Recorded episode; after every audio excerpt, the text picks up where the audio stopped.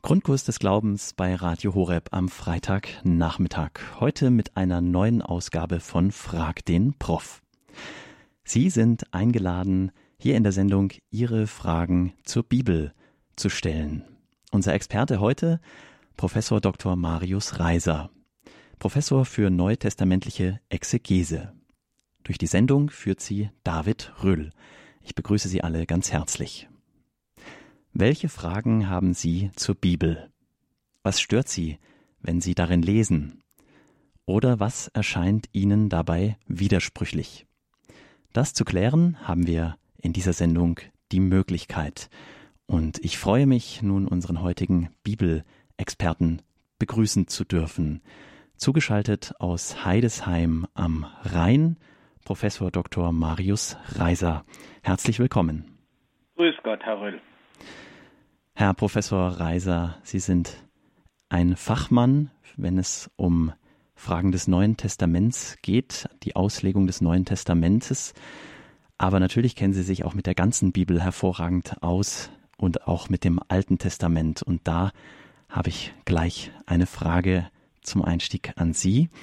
Zuvor nochmal die Nummer an Sie, liebe Hörerinnen und Hörer zu Hause, mit der Sie teilnehmen können in dieser Sendung und Ihre Fragen zur Bibel stellen können an Professor Dr. Marius Reiser 089 517 008 008 die Nummer hier in die Sendung. Nochmal langsam zum Mitschreiben 089 517 008 008. Im Buch Genesis, da ist von Riesen die Rede. Ja, Sie haben richtig gehört, Riesen, also menschenähnliche, aber besonders große und mächtige Wesen. Nachdem im fünften Buch Moses von der Geschlechterfolge Adams bis Noach die Rede ist, heißt es dann in Genesis 6, als sich die Menschen auf Erden zu vermehren begannen und ihnen Töchter geboren wurden, da sahen die Gottessöhne, wie schön die Menschentöchter waren und sie nahmen sich von ihnen allen Frauen, die sie auswählten. Da sprach der Herr, Mein Geist soll nicht für immer im Menschen bleiben, weil er eben Fleisch ist. Daher soll seine Lebenszeit 120 Jahre betragen. Und dann, aufgepasst, in jenen Tagen gab es auf der Erde die Riesen, und auch später noch, nachdem sich die Gottessöhne mit den Menschentöchtern eingelassen und diese ihnen Kinder geboren hatten. Das sind die Helden der Vorzeit, die namhaften Männer. Riesen in der Bibel, sowas kenne ich persönlich eher aus Märchen oder irgendwelchen besonderen Märchenfilmen. Herr Professor Reiser, wie können wir uns das vorstellen? Was hat es mit diesen Riesen in der Genesis auf sich? Wer sind die und welche Bedeutung haben sie, wenn wir die Bibel lesen? Ja, das Stichwort Märchen äh, trifft die Sache gar nicht so schlecht. Äh, wir würden in solchen Fällen wohl heute eher von Mythologie reden. Und ähm, hier ist in der Tat eine Stelle, die auch den alttestamentlichen Kommentatoren große Schwierigkeiten macht, denn diese Riesen sollen ja hervorgegangen sein aus einer geschlechtlichen Vereinigung von Gottes Söhnen und Menschentöchtern. Nun, der Ausdruck Gottes Söhne bezeichnet eben äh, im Alten Testament Engel. Und äh, diese Engel sind aber ganz offenkundig keine besonders guten. Deswegen nimmt man traditionell an, das müssen also gefallene Engel sein. Und äh, die vereinigen sich also mit Menschen und dann kommen da Riesen heraus. Man sollte auch beachten, äh, äh diese Bemerkung im Text, nicht die Lebenszeit der Menschen sei damals noch 120 Jahre gewesen. Ähm, wenn Sie die ersten Kapitel der Genesis lesen, dann sehen Sie also, das Lebensalter nimmt immer mehr ab. Methusalem, der Älteste, wird fast 1000 Jahre alt und äh, Abraham noch 205 Jahre alt und äh, jetzt sind wir bei 120. Das ist also schon eine sehr verkommene Generation von Menschen, die wir hier haben. Und nun die Helden der Vorzeit und die namhaften Männer und weiter wird darüber nichts gesagt. Aber es gibt Apokryphe zum Alten Testament, insbesondere ein berühmtes apokryphes Sammelwerk, die sogenannten Henoch-Bücher. Und innerhalb dieser Henoch-Bücher gibt es ein eigenes Buch über die Wächterengel. Diese Wächterengel, äh, das sind genau die hier äh, angegebenen Riesen. Äh, äh nein, die äh, hier angegebenen äh, Gottessöhne, diese Engel die werden dort Wächter genannt. Und diese Wächterengel, das sind aber üble Kerle. Die bringen nämlich den Menschen alle üblen Gewohnheiten bei. Den Frauen bringen sie bei, wie man sich schminkt, und den Männern bringen sie bei, wie man Krieg führt. Also alle Übel kommen von diesen äh, her.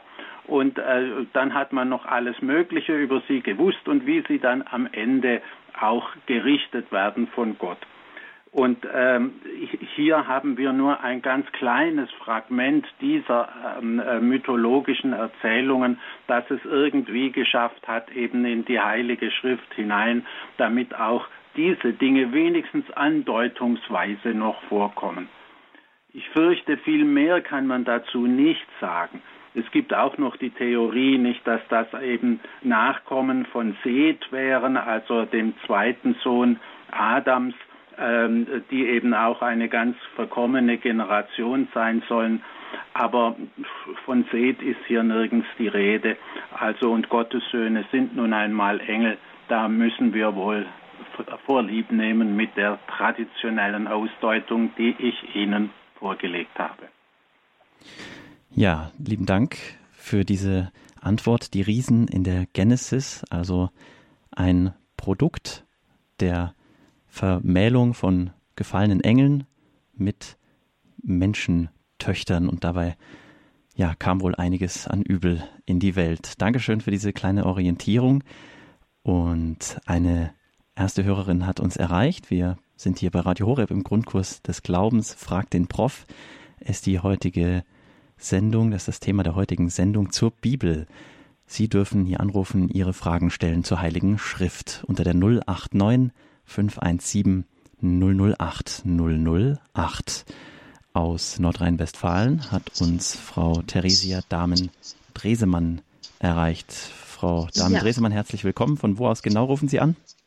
Ja, also im Augenblick stehe ich zwischen Feld und Wiese, weil ich vom Bauernhof komme und das so liebe und im Auto sitze. Und äh, ich rufe, im Moment bin ich in Klevekeln. Okay. Also, das, das ist wo in der Nähe zur groben Orientierung, dass wir das uns mal, was ist da Größeres in der Nähe? Nimwegen, also die größte, die nächste größte Stadt, also äh, Universitätsstadt ist Nimwegen Universitätsstadt und auch wenn hier äh, schlimme Fälle von Unfällen sind, geht das direkt über die Grenze in Wieler Weg ah, nach Nimwegen. In Ordnung, ja. Und sonst ist Elten. Gut. Ähm, Krefeld ist auch nicht weit weg, aber 65 Kilometer, aber hier halt. Frau Damen-Dresemann, wie lautet Ihre Frage? Meine Frage. Ja. Meine Frage ist nämlich nicht, nicht für mich unwichtig. Ich habe mal ähm, über Engel.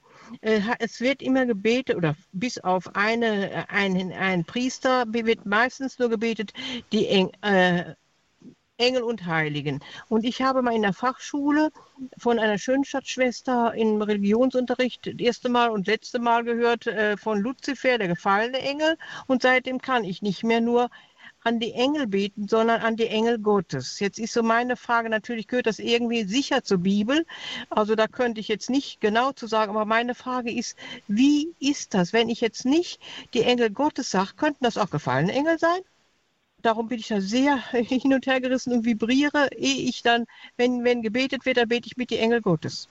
Meine Frage, ist das falsch? Wenn, normalerweise sind die Engel immer gute Wesen. Da gibt es überhaupt nichts dran zu machen. Und äh, nur in Ausnahmefällen sind das eben äh, äh üble und gefallene Engel. Und ähm, die, die Sache mit Luzifer lassen wir mal ganz äh, beiseite. Das ist nur ein anderer Name für Teufel. Und der Teufel hat natürlich auch äh, Wesen, die er schicken kann und die nennen wir dann meistens Dämonen. Und äh, ja, gut. Ähm, aber Engelwesen haben eine wichtige Funktion, die, die kommen sogar schon im ersten Kapitel der Genesis vor. Da ist nämlich die Rede äh, davon, dass Gott äh, Himmel und Erde geschaffen hat, hätte und ihr ganzes Heer. Das sind die Heerscharen der Engel. Und äh, Sie wissen bestimmt auch, wer der Anführer der himmlischen He Engelsheere ist. Das ist nämlich der den heiligen Michael, würde ich, Michael, ganz würde ich annehmen. Das ist der heilige Michael. Und dann finden wir ja Engel auch in anderen Funktionen, nicht? Sie ähm, denken Sie im Alten Testament noch der Engel Raphael, der äh, den äh, Tobit, äh, den Tobias da führt und äh, dann denken wir im Neuen Testament der Engel Gabriel, der eben als Bote Gottes zu Maria und Elisabeth kommt. Also äh, Engelwesen sind eine wichtige Rolle als Boten Gottes. Nicht, die werden im äh, Neuen Testament. Angelos ist der Bote, nicht und die Angeloi, die Engel. Daher kommt ja auch unser Wort Engel, kommt von dem griechischen Angeloi und das ist ein Angelus im Lateinischen. Also Engel sind grundsätzlich äh, himmlische Boten Gottes. Und solche himmlischen Boten, die äh, sind ja nichts Unwichtiges und Unbedeutendes. Nee, vielen herzlichen Dank, weil ich da schon mal auch mit der Schwägerin darüber gesprochen hatte und äh, da schon mal Sorge hatte. Und dann weiß ich jetzt, Engel sind Engel und äh, man muss da nicht Engel Gottes dabei Nein, sagen. Wunderbar. Nein, Sie nicht extra dazu sagen. Ja, Ja, danke schön. Gott ja, man weiß ja nicht, weil es ja doch so Widerwärtigkeit in der Welt gibt, da wird nie drüber geredet, aber die gibt's. Ja, die gibt Ne? Danke für Ihre Frage, Frau. Damen-Dresemann. Liebe nicht. Grüße nach Nordrhein-Westfalen. Auf Wiederhören. Wiederhören. Und ein weiterer Hörer hat uns erreicht aus, ja, nee, den möchte gerne anonym bleiben. Äh, ich begrüße Sie hier auf Sendung bei Radio Ja, Horeb. grüß Gott. Grüß Gott, ich grüße Sie auch. Ich habe eine Frage zum Thema Auszug aus Ägypten. Im Alten Testament steht ja, der Herr verhärtete das Herz Pharao, dass er das Volk Israel gehen lässt. Ich kann, ich habe Schwierigkeiten damit, ich kann das nicht so gut nachvollziehen, denn äh, ja, wir lesen an anderen Stellen, dass äh, Gott ja ein liebender Gott ist und er das Leben der Mensch wünscht, nicht den Tod. Deswegen, wie ist das, diese äh, Bibelstelle zu verstehen? Ich danke für die Antwort. Ja, das ist ein größeres äh, Thema. Äh, Das haben wir nicht nur im Zusammenhang mit dem Pharao, sondern auch äh, bei Jesaja haben wir so eine Stelle, wo es heißt, und Gott verhärtet das Herz und verhindert die Einsicht.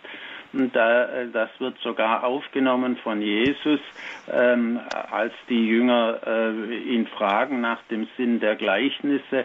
Dann sagt er eben, es gibt Leute, die einfach sehen und doch nicht sehen, hören und doch nicht hören, denn ihr Herz verhärtet, nicht damit sie nicht verstehen. Und äh, das ist nun in der Tat eine ganz schwierige Sache. Ähm, man muss zunächst einmal äh, sehen, dass damit eben ein Phänomen beschrieben wird, nämlich zunächst nehmen, bleiben wir bei Pharao. Nicht, äh, Pharao wollte das Volk nicht ziehen lassen. Klar, die sollten ja arbeiten und um billigen Lohn. Und, äh, und er will sie um, um nichts ziehen lassen. Und dann äh, kommen Strafen, äh, die Gott äh, eben schickt, äh, um den Pharao dazu zu bringen, endlich äh, äh, das Volk in Freiheit zu lassen. Und, aber der Pharao will nicht. Und, und äh, das ist das Erste. Aber äh, dann ist doch auch diese Herzensverhärtung des Pharao irgendwie von Gott gewollt. Warum will Gott, dass der Pharao so lange äh, äh, zögert und nicht will und verhindert, dass das Volk dorthin kommt, wo es doch hin soll? Offenkundig hat äh, Gott auch mit solcher Herzensverhärtung eine Absicht. Und äh, diese Absicht kann eben sein, damit man sieht, es geht hier um eine schwierige und wichtige Sache und äh, eine Herzensverhärtung, eine Einsichtslosigkeit, die ist nur sehr schwer aufzubrechen. Und äh, Gott will auch damit etwas Gutes bewirken. Es, ich kann Ihnen da jetzt nicht im letzten weiterhelfen. Es gibt ähm, andere Dinge. Gott tut immer wieder Dinge oder auch Dinge nicht, die wir erwarten aus seiner Liebe, nicht er verhindert keinen Krieg, er, äh, all das tun die Menschen selber und äh, da Gott im letzten alles äh, durch seine Vorsehung lenkt, muss auch das in gewisser Weise einbeschlossen sein in die Vorsehung Gottes, um schließlich alles zu einem guten Ende zu führen. Das, von dieser Überzeugung müssen wir ausgehen, auch wenn wir im Einzelnen oft nicht verstehen, äh, warum dieses und jenes so und nicht anders geschieht. Das ist eine unbefriedigende Antwort, aber es gibt eben Fragen, auf die es im letzten keine Antwort gibt. Und das sind alle die Fragen der sogenannten Theodizee. Wie kann man Gott rechtfertigen? Er soll äh, alle lieben und wir haben überall Unglück äh, und so weiter. Vielleicht wollte Gott ja auch seine Macht dadurch mal zeigen oder so. Äh, auf jeden Fall, da haben Sie einen Aspekt äh, erfasst, nicht, dass äh, Gott es schafft, das Herz dieses mächtigen Pharao dann doch so weit zu bringen, dass er mal den Befehl zum Auszug gibt und nachher besinnt er sich wieder um und dann sorgt aber Gott dafür, dass die Verfolger eben umkommen. Im mhm. Roten Meer bekanntlich. Ja, vielen herzlichen Dank für Ihre Frage und auf Wiederhören. Wiederhören. Aus Weilheim in Oberbayern hat uns Frau Cordula Winter erreicht. Grüß Sie. Ich habe eine, ich habe drei Bibelstellen, die ich so in einem Zusammenklang sehe und ich wollte jetzt einfach fragen, ob ich da richtig liege. Und zwar das erste ist Jesaja 1, ähm, 5b bis 6. Da heißt, der ganze Kopf ist wund, das ganze Herz ist krank, von Kopf bis Fuß äh, kein heiler Fleck, nur Beulen, Striemen und frische Wunden. Sie sind nicht ausgedrückt, sind nicht verbunden, nicht mit Öl gelindert. Und wenn ich das liest, dann denke ich als erstes, als erstes eigentlich an Jesus bei seinem Leiden. Jetzt ist aber das hier bei Jesaja überschrieben mit der Überschrift die Folgen der Sünde. Und dann ist mir aufgefallen, dass ja in 2. Korinther 5, 21 steht, Gott hat den, der keine Sünde kannte, für uns zur Sünde gemacht, damit wir ihm Gerechtigkeit Gottes würden. Dann dachte ich, ähm, dass da ja eigentlich das ganz stimmig ist, dass Jesus die Sünde auf sich genommen hat, die genauso aussieht, wie es hier in Jesaja beschrieben ist. Und dann ist mir die dritte Stelle nur aufgefallen, wo dann Pilatus den so aussehenden Jesus vor das Volk führt und sagt, seht da der Mensch. Also ich weiß jetzt nicht, ob es in Latein heißt ecce homo oder so, das weiß ich jetzt nicht. Ja, ja, das ist schon richtig. Und, äh, und dass eigentlich da ähm, eben Je, äh, Jesus genau als der Mensch der als Sünde, also es, der sagt, der seht der Mensch und das ist dann eigentlich der Mensch, der von der Sünde gezeichnet ist, also an den Folgen der Sünde leidet und Jesus hat das auf sich genommen, um uns äh, das von uns von uns wegzunehmen. Äh, kann man das so sehen? Also die drei Stellen im, in einem Einklang? Was Sie zu Jesus sagen, ist sicher richtig.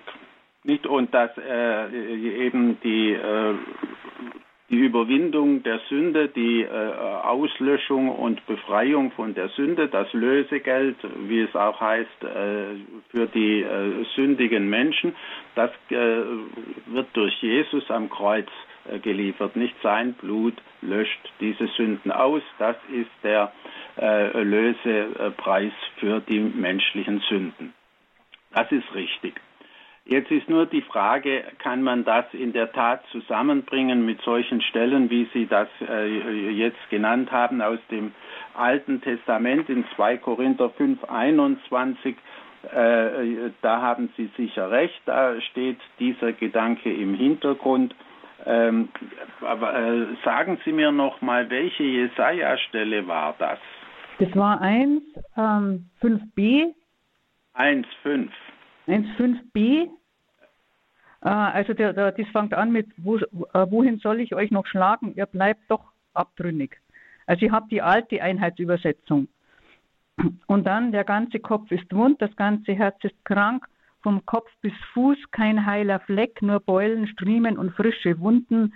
Sie sind nicht ausgedrückt, nicht verbunden und nicht ja, ja, also, das ist eben äh, diese ganz, dieser ganze Abschnitt ist äh, die Schilderung von dem Unheil, das äh, Jerusalem getroffen hat und äh, die Menschen sind alle verwundet und äh, Fremde verzehren den Ertrag eures Ackers nicht. Und äh, was ist daran schuld? Natürlich die eigene Sünde ja. Und ähm, was da beschrieben wird ist zunächst einmal durchaus wörtlich gemeint und nicht in einem übertragenen Sinn.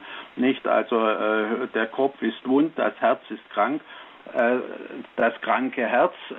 Sie müssen bedenken, dass in äh, der ganzen Bibel, also im Alten wie im Neuen Testament, ist das Herz in erster Linie äh, der Sitz des Verstandes, nicht der Sitz der Gefühle. Nicht wir Deutschen denken bei Herz immer in erster Linie an Gefühle, aber ähm, das Herz ist äh, und äh, ist uneinsichtig, das Herz plant, das Herz denkt. Also das Herz ist in der Bibel äh, der Ort, wo man denkt und sich überlegt und sich entscheidet. Und äh, wenn das ganze Herz krank ist, dann stimmt es mit dem Denken nicht mehr. Ja? Und äh, der, der Prophet will eben sagen, äh, ihr habt lauter Unsinn im Sinn gehabt und ihr habt falsch gedacht und falsch geplant und auf das Falsche gesetzt. Und jetzt äh, seht ihr ja, was die Folgen sind.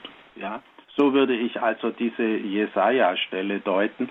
Und äh, das äh, kann man dann schlecht zusammenbringen mit Jesus, es sei denn in diesem ganz allgemeinen äh, Sinn, äh, wenn eben das auch Sünden sind, dann müssen sie auch in irgendeiner Weise in der allgemeinen äh, Sündentilgung Christi mit einbeschlossen sein. Okay, vielen Dank. Dankeschön, Cordula Winter, für Ihre Frage. Liebe Grüße nach Weilheim. Dankeschön, wiederhören. Das ist der Grundkurs des Glaubens am Freitagnachmittag bei Radio Horeb. Sie sind eingeladen, Ihre Fragen zu stellen an Professor Dr. Marius Reiser. Ihre Fragen zur Bibel. Was ist Ihnen unklar in der Heiligen Schrift? Was stört Sie, wenn Sie sie lesen? Ihre Fragen jetzt hier auf Sendung unter der 089 517 008 008 089 517 008 008. Aus Bayreuth hat uns Frau Eva Küffner-Büttner erreicht. Herzlich willkommen. Ja, hallo, ich grüße Sie, auch den Professor Marius Reiser, ne? Ja. Genau. Ja. Ähm, ich habe jetzt aufmerksam zugehört und habe mir so Gedanken gemacht, habe hab mir jetzt auch Notizen gemacht, dass ich nicht rumstammeln muss. Ja, ähm, Sie haben doch was erwähnt auch von den Riesenmenschen, ne?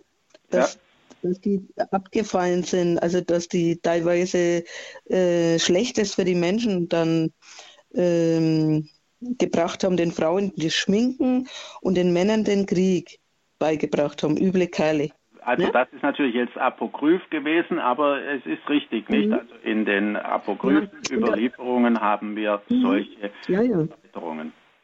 Ja, und dann ist weiter, im weiteren Sinne ist mir dann eingefallen, Samson, das hat jetzt nichts da damit zu tun, ich weiß jetzt auch nicht genau, wo es steht, also ich ja, habe mir nur Notizen oh. gemacht. Von Samson, der war doch groß und stark. Und ähm, er ist immer wenn er mm, Gott nicht so vertraut hat, würde ich jetzt einmal so sagen, damals war, war ja Jesus Christus, war ja Altes Testament, ne? Ja. Samson. Ja, früher Zeit. Mhm. Und wenn er abgefallen ist, würde ich sagen, so von Gottes wegen, äh, hat er da ein Problem mit der Delilah, ne? Und ja, ja. mit den Frauen, Delilah, immer wenn er dann Verlustterinnen oder abgefallen ist, von Gottes wegen, ähm, dann ist er schwach geworden, ne? Und er hat ja auch ähm, dann ist ja eigentlich dann nur geblendet worden. Das ist auch biblisch, ne? Ja. Ja, ne? Dann ist schon gut. Nein, ich möchte immer ein wenig zurückfragen, weil manchmal sieht man Filme und da weiß man nicht, ob die sich so hundertprozentig dran halten. naja, auf jeden Fall, ähm, hm, was würde ich da noch sagen? Der hat ja Krieg geführt, auch immer wieder gegen die Philister, aber dadurch, dass er mit der Delilah dann ähm, in Verbindung gekommen ist, hat er ja auch sein Herz, wo da auch der Verstand ist, was wir ja gerade erfahren haben, dass das auch so ist, dass das damit gemeint ist eigentlich, ne? Mhm. Und nicht die Gefühle, aber das war bestimmt dann auch mit dabei, äh, dass, dass er da dann abgefallen ist und sich falsch entschieden hat. Da hat er ja dann verraten, wo das Geheimnis liegt, nämlich seine Haare abzuschneiden, ne? Ja, also äh, die Sache ist so, auch das ist zum Teil etwas märchenhaft, nicht? Also dieser ah, ja. äh, äh Samson oder Simson äh, mhm. war ein, ein mächtiger Krieger und er hat mit dem äh, mit dem Kinnbacken eines Esels tausend Mann erledigt. Das werden wir nun nicht wörtlich nehmen können. Ja, Aber damit ja, wird eben in der Bibel äh, gezeigt, was das für ein mächtiger Krieger war. Und dann haben wir hier wirklich auch etwas Mythologisches. Äh, äh, der hat immer sehr lange Haare und in den Haaren liegt sozusagen seine Kraft. Und die mhm. Dalila bringt eben ihn dann mal so weit zu erklären, worin denn seine Kraft liegt. Und dann sagt er, ja, das hängt mit den Haaren zusammen. Und die verrät das dann an die Feinde und dann werden ihm die Haare abgeschnitten und dann kann man ihn leicht gefangen nehmen und fesseln.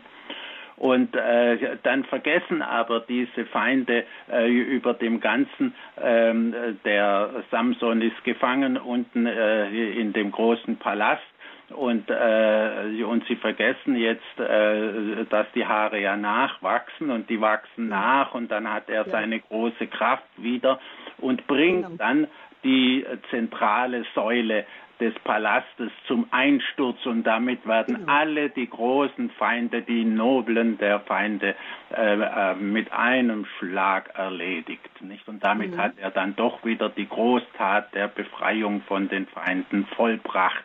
Natürlich um den Preis des eigenen Todes. So äh, ist die Geschichte also in der Bibel. Und Sie sehen, äh, äh das muss man also auch äh, das ist natürlich so gemeint, wie ich es jetzt versucht habe schon zu interpretieren. Und äh, mhm. darin steckt natürlich auch ein schöner Sinn, aber den müssen wir aus einer zum Teil unschönen Geschichte herauslesen. Mhm. mhm. Und dazu ist mir jetzt gerade noch was eingefallen. Äh, stimmt es, dass er dann einen Löwen vorher getötet hat? Äh, das war auf BibelTV dran. Ähm, einen Löwen getötet hat, der Samson. Und, das ist auch eine ähm, berühmte Sache, ja. Und in dem Maul des Löwen sind nachher Bienen und Bienen. Genau. Ja, Honigwaben. Das ist dann eben sprichwörtlich geworden, nicht dass im Maul des äh, Löwen äh, mhm. Bienenwaben sind. Gut, also mhm. das sind so sprichwörtliche Überlieferungen und ähm, mhm. natürlich ein, ein, einer, der einen Löwen tötet und das ohne mhm. Pfeil und Bogen und ohne Waffen, mhm. äh, das ist natürlich großartig. Wir haben viele antike Darstellungen von so orientalischen Herrschern und die sind alle auf einem vierrädrigen Wagen und schießen mit dem Bogen auf Löwen und also Löwenjagd ist immer die Sache für die großen Herrscher der des alten Orients. Mhm, also uns, ne? die Bayern haben ja auch Löwen. ja, die Bayern haben auch Löwen, das gehört. Ich habe auch ein paar Löwen im Garten. Aber keine lebendigen. Frau Köfner-Büttner, danke schön für Ihre Fragen. Also ein äh, Samson, ein Riese, der durchaus auch wohl Positives bewirkt hat. Und hier in der Sendung Frag den Prof gehen wir nach Nürnberg zu Frau Sibylla Gerhardt. Grüß Gott. Grüß Gott. Mein Name ist nicht Gerhard, sondern Gebhardt. Ah, Gebhardt. Ähm, ja, ja, Gebhardt. Mein, äh, ich habe mal eine Frage und zwar, können Sie die neueste Bibel, also die, die neueste äh, Bibelauslegung? Meinen Sie damit einen Kommentar? Ja, genau. Und zwar, äh, weil ich habe jetzt die neue Bibel nicht da, weil ich war so entsetzt, dass ich sie verschenkt habe. Weil das Ganze da, das ist, äh, das, die ganze Aussprache hat mir überhaupt nicht gefallen. Und da war irgendwo bei, entweder war es bei Matthäus oder bei Lukas oder bei Markus oder irgendwo, da hat es dann geheißen, dass Jesus Barnabas, Barabbas, Barabbas war doch der Verbrecher. Was hat der mit Jesus zu tun? So hätte, da haben sie gesagt, das, der hieße Jesus Barabbas. Das hat mich ja so, ja, das, ist, so Das ist, ähm, äh, das ist so, das ist eine Lesart äh, unter den biblischen Handschriften, dass eben der Barabbas noch einen Vornamen Jesus gehabt habe und damit äh, trifft sozusagen der gute Jesus auf den bösen Jesus und äh, das hat offenbar viele besonders beeindruckt, aber wir müssen dabei bleiben, dass er eben Barabbas geheißen hat und dass Genau. das ähm, nicht die richtige Lesart ist. Genau, weil dann kannst du das ja mit, mit allem machen. Also das ist doch ein Blödsinn, oder? also das wollte ich bloß sagen, das wollte ich bloß sagen. Also dass man das wieder ausbessert, weil es ist also und auch so, also ich habe ich habe jetzt leider die Bibel verschenkt. Ich bin ein Depp, weil das hätte ich behalten sollen, als jetzt, jetzt hätte ich mich damit ziemlich auseinandersetzen können. Schade. Jetzt habe ich sie verschenkt vor lauter Ja, Frau. Gebhardt, vielleicht kaufen Sie sich noch mal ein meinen die Exemplar. Einheitsübersetzung oder die Elberfelder Bibel. In der Elberfelder Ja, genau. Bibel haben Sie manchmal noch eine Anmerkung, wo solche Dinge wie das, was ich Ihnen gerade gesagt habe, stehen. Nein, das habe ich nicht irgendwo stehen, nein, leider nicht. Und deswegen also. Aber ich danke Ihnen, dass Sie mir, dass Sie mir dabei gestimmt haben, weil also vielleicht habe, haben wir ja Glück und es wird alles wieder neu gemacht, also nochmal neu gemacht. Nein, da brauchen Sie keine Angst haben. Frau Gebhardt, wenn Sie mal wieder ein Exemplar äh, in die Hand bekommen der neuen Übersetzung, dann rufen Sie gern nochmal an und dann können wir Auf uns jeden jetzt Fall. darüber Ich danke. Ihnen für Ihr Verständnis. Ich wünsche Ihnen alles Gute. Vielen Dank für alles. Danke Tschüss. für den Anruf. Auf Wiederhören. Der nächste Hörer hier auf Sendung möchte gerne anonym bleiben. Herzlich willkommen. Ja, grüß Sie. Äh, Ich habe eine allgemeine Frage. Ähm, und zwar, wenn es heißt, der Weg zum Vater führt nur über mich, also über Jesus Christus, ähm, beziehungsweise eine andere Aussage, wer an mich glaubt, wird leben, auch wenn er gestorben ist. Ähm, was mich so umtreibt, ist manchmal die Frage, ähm, was ist mit all den Generationen und den zigtausenden Menschen, hunderttausend Menschen, die Jesus Christus und die Botschaft gar nicht gekannt haben. Also natürlich Ja. von Evolution her gesehen, ähm, ja, ähm, haben wir ja nicht nur die letzten 2000 Jahre erlebt. Was ist mit all den Seelen, sage ich jetzt mal, die ähm, hier inkarniert sind und geboren sind, die natürlich oder womöglich auch die Christusnatur in sich tragen, aber wie soll man damit umgehen, dass Menschen, die Jesus gar nicht gekannt haben in ihrem irdischen Leben, Ja. wie sollen die jemals zum Vater gelangen? Ja, also erstens sagt ganz allgemein die katholische Kirche, äh, alle Menschen, die keine Chance hatten, äh, Christus in einer authentischen und glaubhaften Weise kennenzulernen, die kommen auch so in den Himmel. Ja? Und äh, nun haben wir aber, wie Sie selber angedeutet haben, das große Problem. Wie ist das mit all den Menschen, die vor äh, äh, Christus äh, gestorben sind, gelebt haben und gestorben sind? Nun, auch an diese hat die katholische Kirche gedacht. Wenn Sie nämlich äh, das ähm, äh, Glaubensbekenntnis nehmen, das apostolische Glaubensbekenntnis, dann heißt es dort ja, abgestiegen in das Reich des Todes. Nun, Christus äh, ist also äh, gestorben und dann abgestiegen in das Reich des Todes, noch bevor er sozusagen in den Himmel auffährt. Und äh, viele äh, können damit gar nichts anfangen. Aber das ist genau die Antwort auf Ihre Frage. Ähm, und wir haben da äh, im ersten Petrusbrief ähm, eine Andeutung, äh, wo es heißt, dass eben Christus den Toten verkündet. Und äh, darauf bezieht sich also diese Aussage. Christus musste sozusagen allen Menschen vor ihm die Chance geben, ihn kennenzulernen und dann äh, über ihn äh, zur ewigen Seligkeit zu gelangen. Und deswegen ist er zuerst hinabgestiegen in das Reich des Todes, wo alle Toten versammelt sind und hat dort verkündet. Mhm. Gut, vielen Dank. Dann weiß ich, dann, ähm, das hat mir schon mal geholfen. Vielen Dank. Schönen Nachmittag. Bitte. Schöne Herzlichen Grüße. Dank für Ihre Frage. Auf Wiederhören. Wiederhören. Frag den Prof zur Bibel, eine Sendung hier bei Radio Horeb im Grundkurs des Glaubens. Rufen Sie an, stellen Sie Ihre Fragen zur Heiligen Schrift unter der 089 517 008 008.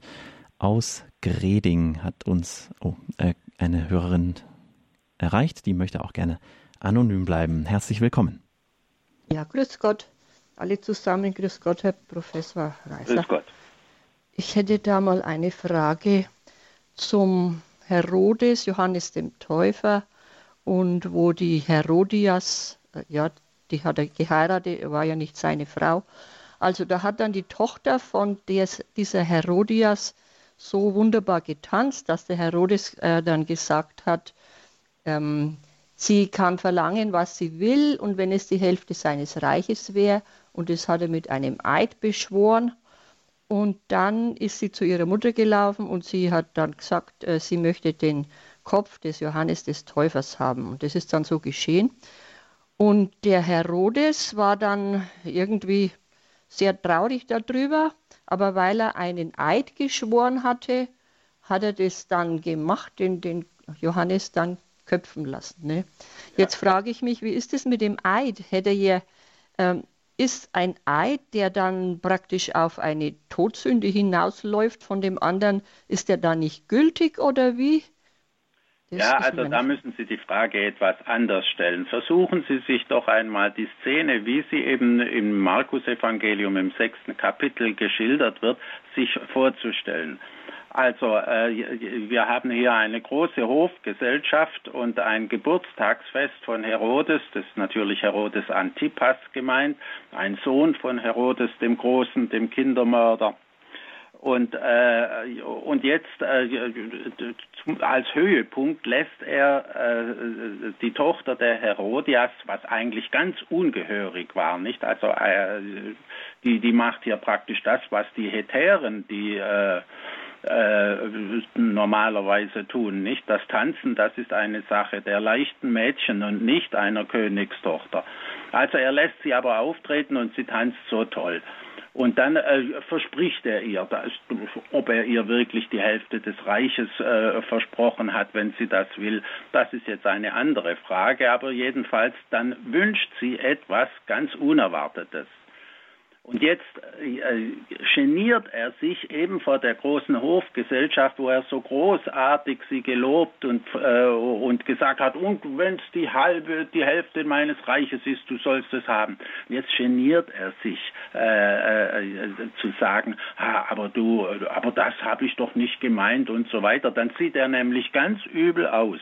Ja, also das ist einfach der Stolz und äh, äh, das nicht nachgeben können und, äh, nicht, und äh, eine typische Situation, das haben wir noch heute, solche Situationen. Und, äh, und dann kommt es eben dazu, äh, er kann da nicht mehr zurück und lässt ihn eben dann köpfen obwohl es ihm selber nicht recht war. Nicht? Es wird ja vorher erzählt, er hätte den Täufer ab und zu besucht im Gefängnis und hat sich mit ihm unterhalten und hätte festgestellt, das ist eigentlich ein frommer und rechter Mann, wenn er nur nicht so politisch unpassende Dinge gesagt hätte, nicht, dass er äh, eben zu Unrecht mit der Herodias verheiratet ist, das widerspricht eben dem mosaischen Gesetz, nicht die Frau seines Bruders, das geht nicht nach dem Gesetz des Mose. Und äh, das ist so ein interessantes, zwiespältiges Verhältnis. Nicht? Er muss ihn im Gefängnis halten wegen der Politik, obwohl er ihn eigentlich für einen Heiligen hält. Eine sehr interessante Gestalt und, äh, in, äh, in der Bibel. Und, äh, und dann kommt dieses Fest und weil er da sich verplappert hat, kann er sich zurück und so verliert eben äh, dann äh, der Täufer seinen Kopf. Ja, ja mir geht es ja eigentlich um diesen Eid. Ist dann ein Eid einmal äh, ist er gültig, ein andermal ist er nicht gültig? Ein Eid ist grundsätzlich gültig und das hat man in der Antike vor allem sehr ernst genommen, wenn man geschworen hat und ich schwöre dir. Ja, und dieses Schwören hat man sehr häufig gemacht in der Antike und da konnte man grundsätzlich nicht zurück davon. Das hat nichts mit Recht zu tun, sondern das ist allgemeines ähm, Volksrecht. Nicht äh, einen Schwur muss man halten, habe ich noch als Kind gelernt. Mhm, ja, ja. Also dann, Dankeschön, Herr Professor. Bitte. Dankeschön für Ihre Frage. Auf Wiederhören. Im Grundkurs des Glaubens haben Sie heute die Möglichkeit, Fragen zu stellen zur Bibel an Professor Dr. Marius Reiser. Er ist Professor für neutestamentliche Exegese. Die Nummer in die Sendung ist die 089 517 008 008. Rufen Sie jetzt gerne an, stellen Sie Ihre Fragen zur Heiligen Schrift. 089 517 008 008. Wir gehen nach Hamburg zu Frau Ursula Hoffmann. Herzlich willkommen. Ja, danke schön. Ich habe zwei Fragen. Das eine, irgendwann war in den Lesungen in diesem Jahr oder überhaupt, ähm, Johannes ist der Größte unter den Menschen. Und da denke ich immer, es ist doch sicher Maria. Das ist das eine. Das andere, was ist der Unterschied? Es gibt den Begriff des Nazireers und des Nazareners. Ja, das sind okay. zwei ganz verschiedene Dinge. Ein Naziräer, das ist einer, der sehr primitiv lebt, äh, sich die Haare nicht schneidet, nicht badet und nur betet den ganzen Tag. Also so ein bisschen was ähnliches wie die Eremiten in äh, der katholischen äh, Tradition. Nicht? Und, und die, die, die dürfen keinen Alkohol trinken. Und äh, als ein solcher Naziräer wird auch Johannes der Täufer geschildert und angekündigt vom Engel. Nicht? Und das sind also Naziräer, die eine, ein solches Gelübde getan haben und damit äh, eben äh, ganz primitiv, vollständig äh, für Gott leben. Und äh, Nazarener, das klingt nur ähnlich und das kommt eben von Nazareth her, weil äh, Jesus eben in Nazareth aufgewachsen ist. Ja, und äh, das andere war äh, Maria und Johannes. Ähm, ja. Sie müssen bedenken, äh, äh, im, das ist im elften Kapitel des äh, Matthäus-Evangeliums. Da redet Jesus über den Täufer. Und er lobt den Täufer außerordentlich. Und äh, äh, der Täufer ist für Jesus und ist deswegen auch für die ganze christliche Tradition eine der wichtigsten Prophetengestalten überhaupt. Und da sagt er eben am Schluss dazu äh, über ihn, der Größte unter den Weibgeborenen, anders kann man es gar nicht übersetzen, Frau geboren geht selbst heute noch nicht, der Größte unter den von einer Frau geborenen Menschen, also äh, ist Johannes der Täufer. Und trotzdem der Kleinste, äh, äh, der an ihn glaubt, der Kleinste im Himmelreich, der an ihn Christus glaubt, ist größer als Johannes der Täufer. Das ist ein wunderschönes Paradox. Und äh, in diesem Fall ist einfach Maria außer Konkurrenz. Nicht in, dies, in dem Zusammenhang kann Jesus ja nicht über Maria und äh, ihre Größe und ihre heilsgeschichtliche Bedeutung etwas sagen und tut er auch nicht. Und deswegen können wir hier die Frage, ob jetzt äh, vielleicht Maria größer ist als Johannes der Täufer, die können wir getrost beiseite lassen und ich glaube, es ist auch nicht sehr sinnvoll, darüber nachzudenken, wer jetzt da der Größere ist von den beiden. Natürlich äh, äh, hat Johannes der Täufer nicht Christus und damit den Sohn Gottes geboren und insofern ist da überhaupt kein Vergleich möglich. Ja, und dann deswegen lassen wir das gleich mal ganz weg. Ja, danke. Dankeschön, Frau Hoffmann, für Ihre Frage. Liebe Grüße nach Hamburg. Danke. Wiederhören aus Riedstadt bei Darmstadt hat uns eine Hörerin erreicht. Vorher nochmal die Nummer für Ihre Fragen zur Bibel in dieser Sendung.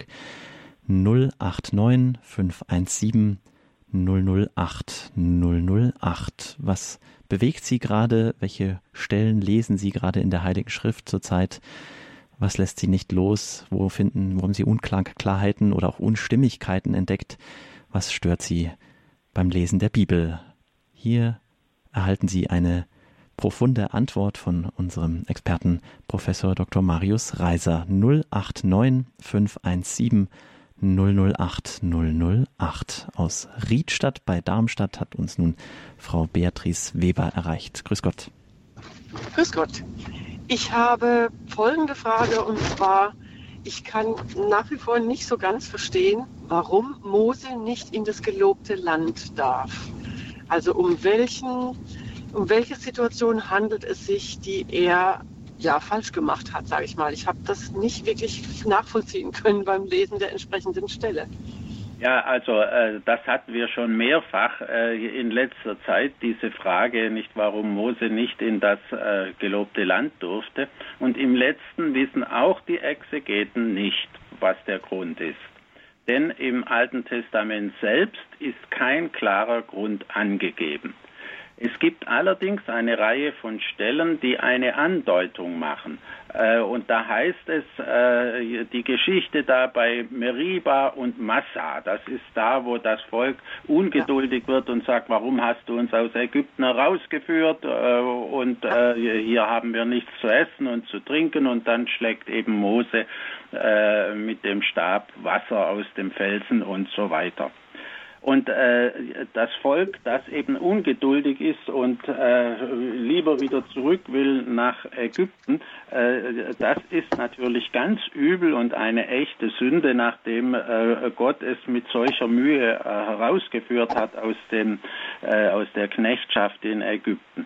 Und es wird nun ziemlich deutlich gesagt, und Mose hätte dann äh, um dieser Sünde des Volkes willen nicht in das gelobte Land dürfen. Das heißt, stellvertretend wird Mose gestraft und nicht das ganze Volk. Nicht das ganze Volk muss eben hinein ins gelobte Land, aber Mose wird gestraft und er nimmt stellvertretend die Strafe für diesen Ungehorsam des Volkes auf sich. Und insofern hat dann Mose äh, etwas von, äh, von Jesus nicht vorweggenommen. Nicht? Denn Jesus stirbt ja auch als der Unschuldige für die Sünden des Volkes. Und äh, diese Deutung scheint mir die sinnvollste zu sein. Sehr vielen Dank. Das, also ja, so habe ich es auch verstanden und ähm, so kann ich es jetzt auch wirklich gut verstehen. Vielen Dank. Bitte. Danke, Frau Weber, für Ihre Frage. Alles Gute nach Darmstadt, nach Riedstadt bei Darmstadt. Auf Wiederhören. Danke, auf Wiederhören und vielen Dank noch für die Gelegenheit, dass wir so fragen dürfen. Gerne. Wir gehen nach Gossau, diesmal in die Schweiz zu Herrn Pio Gegenschatz. Grüß Gott. Ja, grüß Gott. Grüß Gott, Herr Professor. Ich habe etwa eine Frage, die mich äh, ziemlich umtreibt. Und zwar äh, sagt ja Jesus mehrmals, Friede sei mit euch. Und dann plötzlich an einer anderen Stelle sagt er, denkt nicht, ich sei gekommen, Frieden zu bringen. Nicht Frieden, sondern Spaltung. Und äh, ich verstehe nicht, wie sich, wie sich das reimt. Können Sie mich da äh, vielleicht Anhaltspunkte geben, wie man das verstehen soll, ob dann nicht, ob man Friede vielleicht verschieden übersetzen kann oder wie, wie das zusammengeht.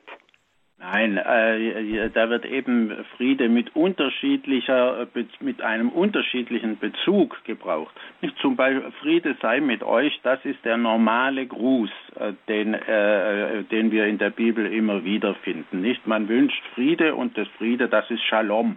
Nicht und noch heute, wenn Sie äh, im Heiligen Land sind oder, oder mit Juden zu tun haben, dann sagt man Shalom, ja. Und äh, bei den Arabern äh, Salam, nicht? das ist aber das dasselbe Wort, Friede. Das ist also zunächst einfach der Gruß und bedeutet, äh, man möchte ein, ein friedliches und gutes Verhältnis haben. Äh, wenn Jesus sagt, er sei nicht gekommen, den Frieden zu bringen, sondern den Krieg, dann muss man einfach mal äh, den, den ganzen Text lesen, dann sieht man, was er hier mit dem Unfrieden meint. Nicht? Er sagt ja dann, ja, und es wird eben äh, der äh, Vater gegen den Sohn und der Sohn gegen den Vater stehen und die Tochter gegen die Mutter und die Mutter gegen die Tochter und so weiter. Und damit meint Jesus eben die Botschaft und die, äh, die er bringt und die Entscheidung, die er verlangt, nämlich die Entscheidung für ihn und seine Botschaft und seine Gebote und, und seine Person die bringt eben Unfrieden, indem sich eben auch innerhalb einer Familie der eine bekehrt und der andere sagt, nein, das mache ich nicht mit.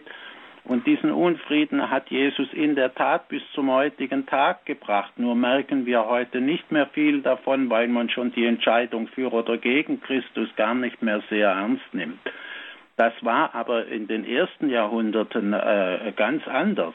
Nicht also, ähm, ich habe einmal sehr schön gelesen bei einem äh, Historiker, der sich gut auskennt, der hat gesagt, in den ersten zwei, drei Jahrhunderten haben viele römische Väter schlecht geschlafen, weil sie immer die Angst hatten, am Morgen könnte ihre Tochter kommen und sagen, ich bin Christin geworden.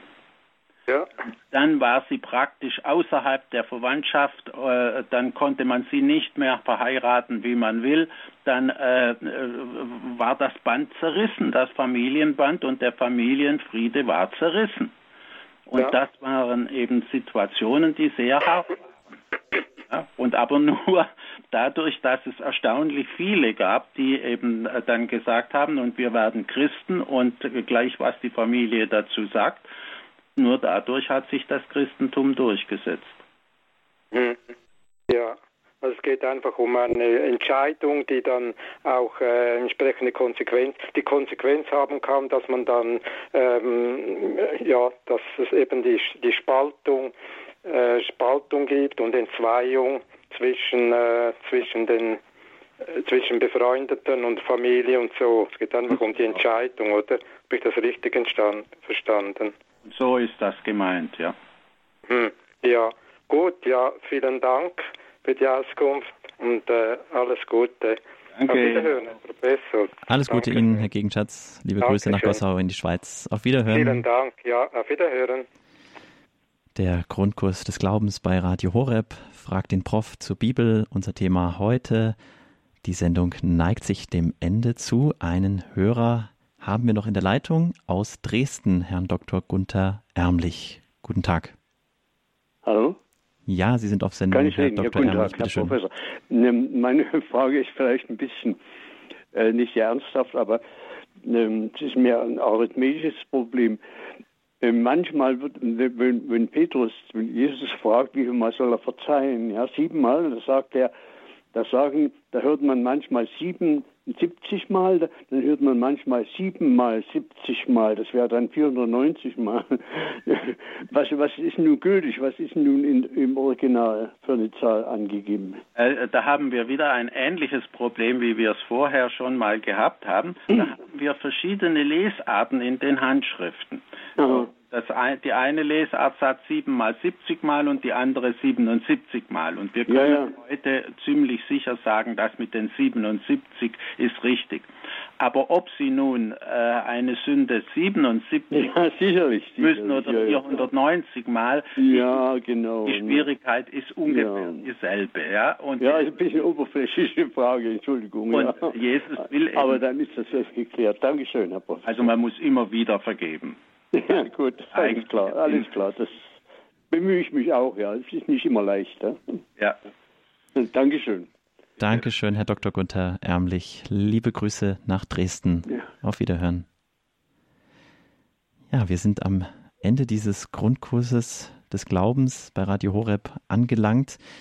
An dieser Stelle darf ich mich bei Ihnen allen bedanken für Ihre Fragen und natürlich ganz besonders an Herrn Professor Dr. Marius Reiser, dass er uns hier Rede und Antwort gestanden hat. Professor Reiser ist Professor für neutestamentliche Exegese und war uns heute zugeschaltet aus Heidesheim am Rhein. Nochmal herzlichen Dank Ihnen. Gern geschehen. Diese Sendung können Sie natürlich nachhören, wie gewohnt im Podcast-Angebot bei horeb.org in der Rubrik Grundkurs des Glaubens. Haben Sie noch weitere Fragen die Sie heute hier auf Sendung nicht stellen konnten oder hatten Sie einfach nicht den Mut äh, anzurufen, dann besteht auch die Möglichkeit, uns eine E-Mail zu schreiben. Einmal im Monat findet der Grundkurs des Glaubens hier statt. Der nächste, die nächste Sendung wird am 14. April sein. Und schreiben Sie gerne Ihre Fragen jetzt schon per E-Mail an grundkurs.radiohoreb.de. Dann können wir uns darauf einstellen und beantworten lassen die dann auch gerne wieder beantworten. Grundkurs at radiohoreb.de. Nochmal herzlichen Dank fürs Dabeisein Ihnen allen in der Sendung. Am Mikrofon war für Sie David Rüdel. Hier ist Radio Horeb Leben mit Gott.